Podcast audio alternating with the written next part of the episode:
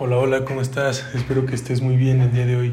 Eh, quiero platicar un poco acerca de eh, este, este tipo de, de, venta que se hace en Facebook, en, en Instagram o más que en las redes sociales, ¿no? Hasta en Mercado Libre lo podemos ver. Y, parece ser que está como hasta pactado por, por, bueno, ya no hay que decirle pactado, está indicado por una una frase, una pregunta que se puede dividir en o se puede enmascarar en muchas, en, en, muchas formas ¿no? de, de, decirlo. Pero es este, esta típica pregunta de ¿y ya con ganas de venderlo?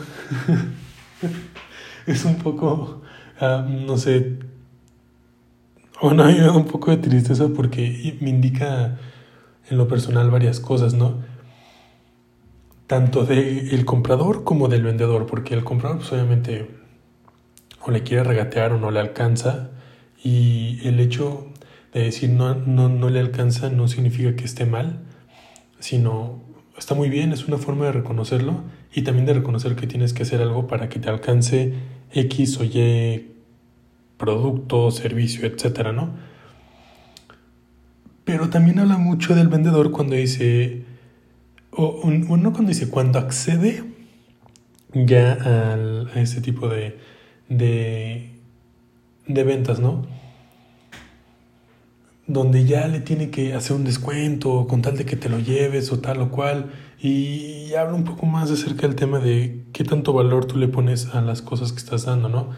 Ahora, esto es un punto de vista más eh, como de negocio, no tanto como de ya quiero vender esto y me urge el dinero, no, sino un punto de vista ya, ya de, de negocio, porque pues obviamente muchas personas pueden caer en ese, en ese pensamiento cuando van iniciando y, y se nota, a ver, ¿cómo, cómo, cómo explicarlo exactamente?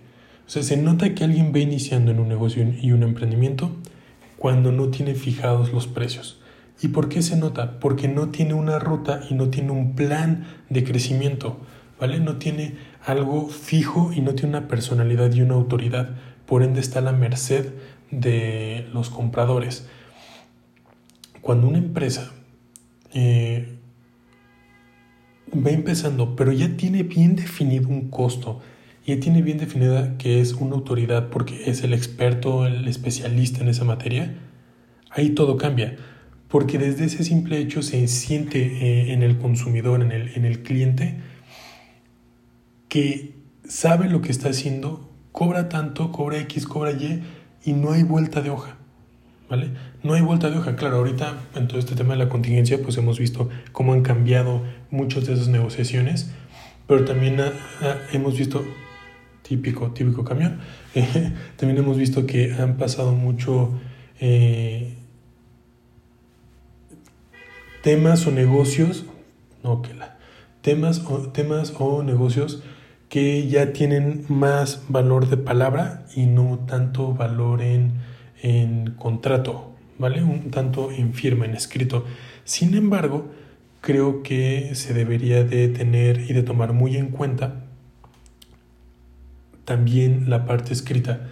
Ahora, aquí hay un detalle y me ha tocado mucho con, con muchos este, con muchos prospectos que, que, que, he visto. Firman con alguien, los amarran, pero no les ayudan. Entonces, si tú amarras a alguien y no le ayudas, estás haciendo un deservicio más que un servicio.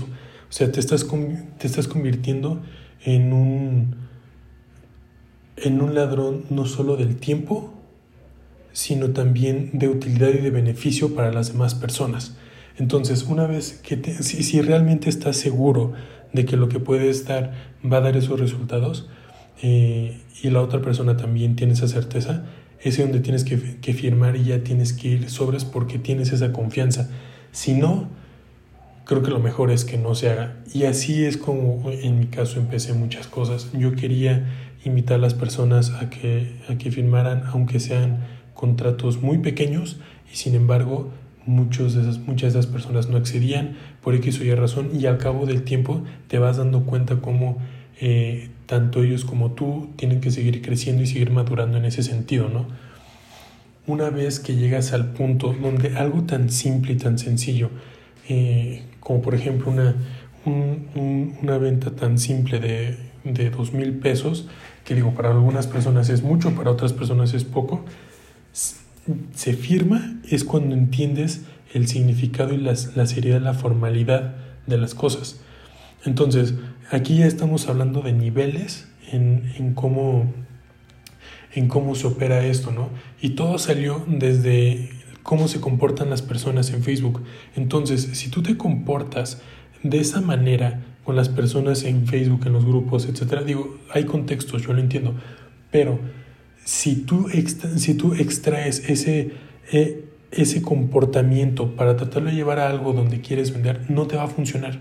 A, algo ya más empresarial, algo ya más pensado. No, bueno, qué bueno ahora para grabar. Eh, entonces, aquí hay que ubicarse, hay que contextualizarse y hay que calibrarse de acuerdo a la situación y al punto en el que se tiene que manejar. Si no se tiene un plan y nada más se está lanzando a vender porque se necesita vender, está bien, pero va a llegar un momento en el que definitivamente se va a requerir el hecho de eh, tener una planeación, tener una autoridad, tener una personalidad y pues generar como tal una marca, una reputación, todo lo que es el tema del branding.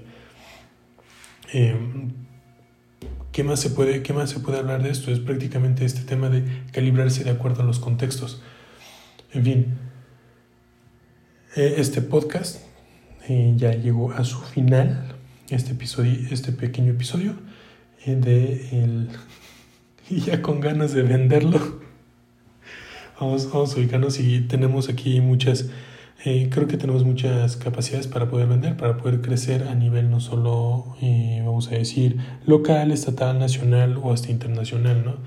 Digo, porque no conocemos más planetas en los que se pueda vender, pero creo que sí se podría, si tiene muchas herramientas, es nada más de hacerlo y de poderse calibrar correctamente. Espero que estés muy bien, espero que te cuides, cuídate mucho, cuida a tu familia, cuida tus amistades. Nos vemos pronto.